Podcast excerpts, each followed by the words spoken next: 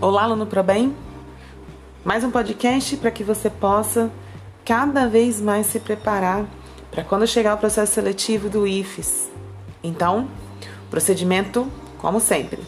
Vai lá na sala virtual, pega o conteúdo que está lá disponibilizado para você e acompanha junto com o podcast.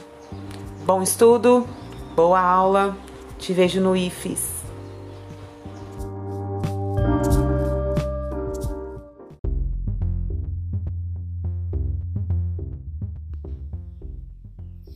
Olá, alunos e alunas do ProBem. Eu sou a professora de História Eliane da Vitória e você acompanha comigo hoje a aula sobre Iluminismo.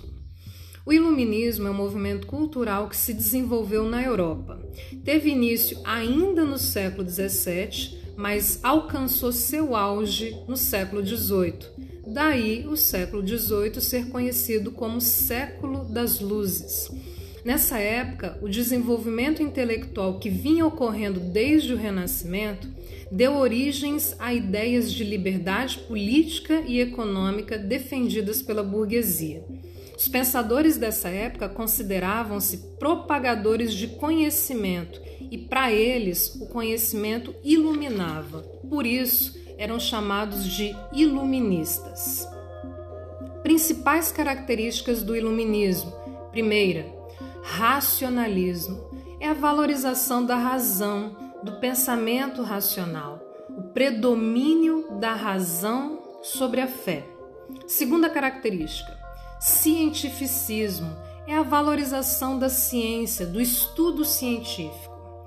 Terceira, crítica ao absolutismo, ao mercantilismo e à Igreja Católica. Quarta, defesa da liberdade política e econômica.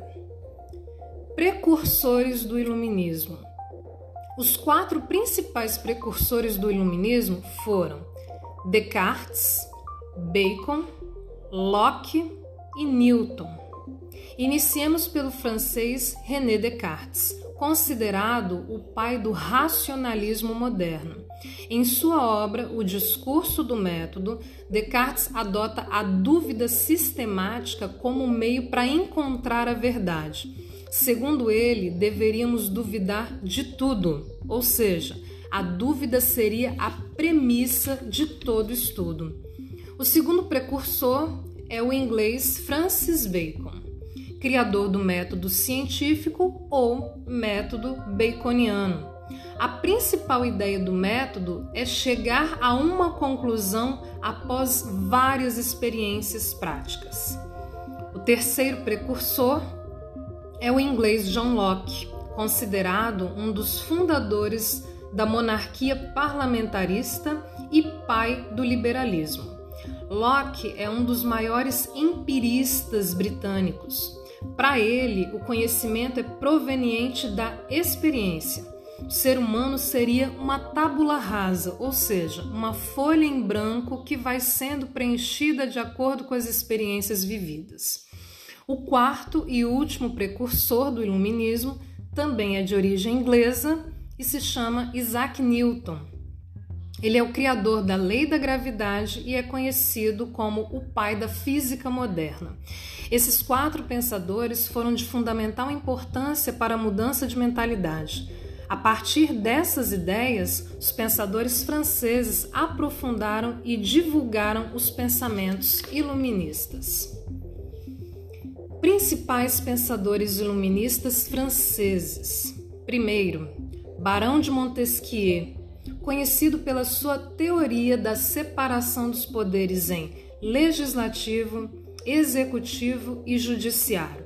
Sua principal obra é o livro O Espírito das Leis.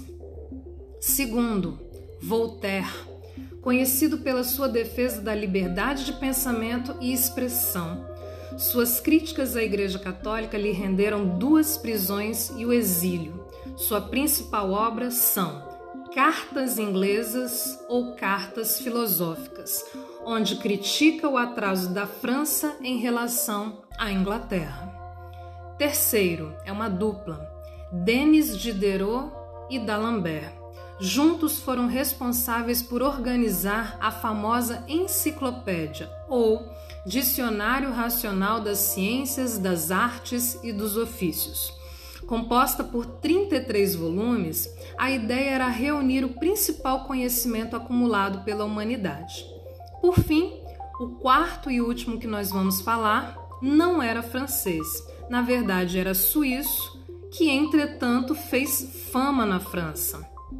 Jean-Jacques Rousseau foi o mais radical dos iluministas. Em sua principal obra, Contrato Social, afirmava que a propriedade privada gerava desigualdade entre os homens, defendia a soberania popular e o voto universal. E para finalizarmos o assunto, vamos falar das consequências desse movimento as ideias iluministas acabaram influenciando diversos movimentos revolucionários na Europa e no mundo. Temos como exemplo a famosa Revolução Francesa que teve início em 1789, a independência dos Estados Unidos de 1776 e vários movimentos revolucionários que buscavam a independência na América Latina.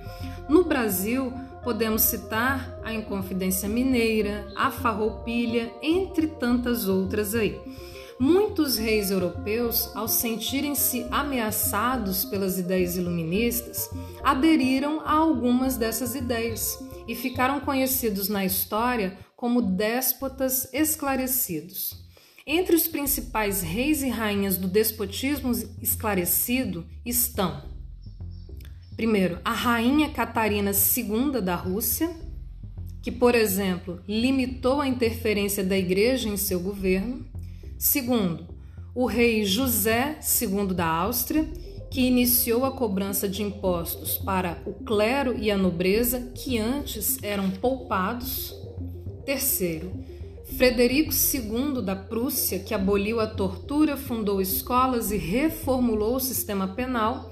E por fim, o Marquês de Pombal, que apesar de não ser rei, era um ministro do rei Dom José de Portugal, que irá expulsar os jesuítas das terras portuguesas, acusando-os de ser um poder paralelo ao poder real.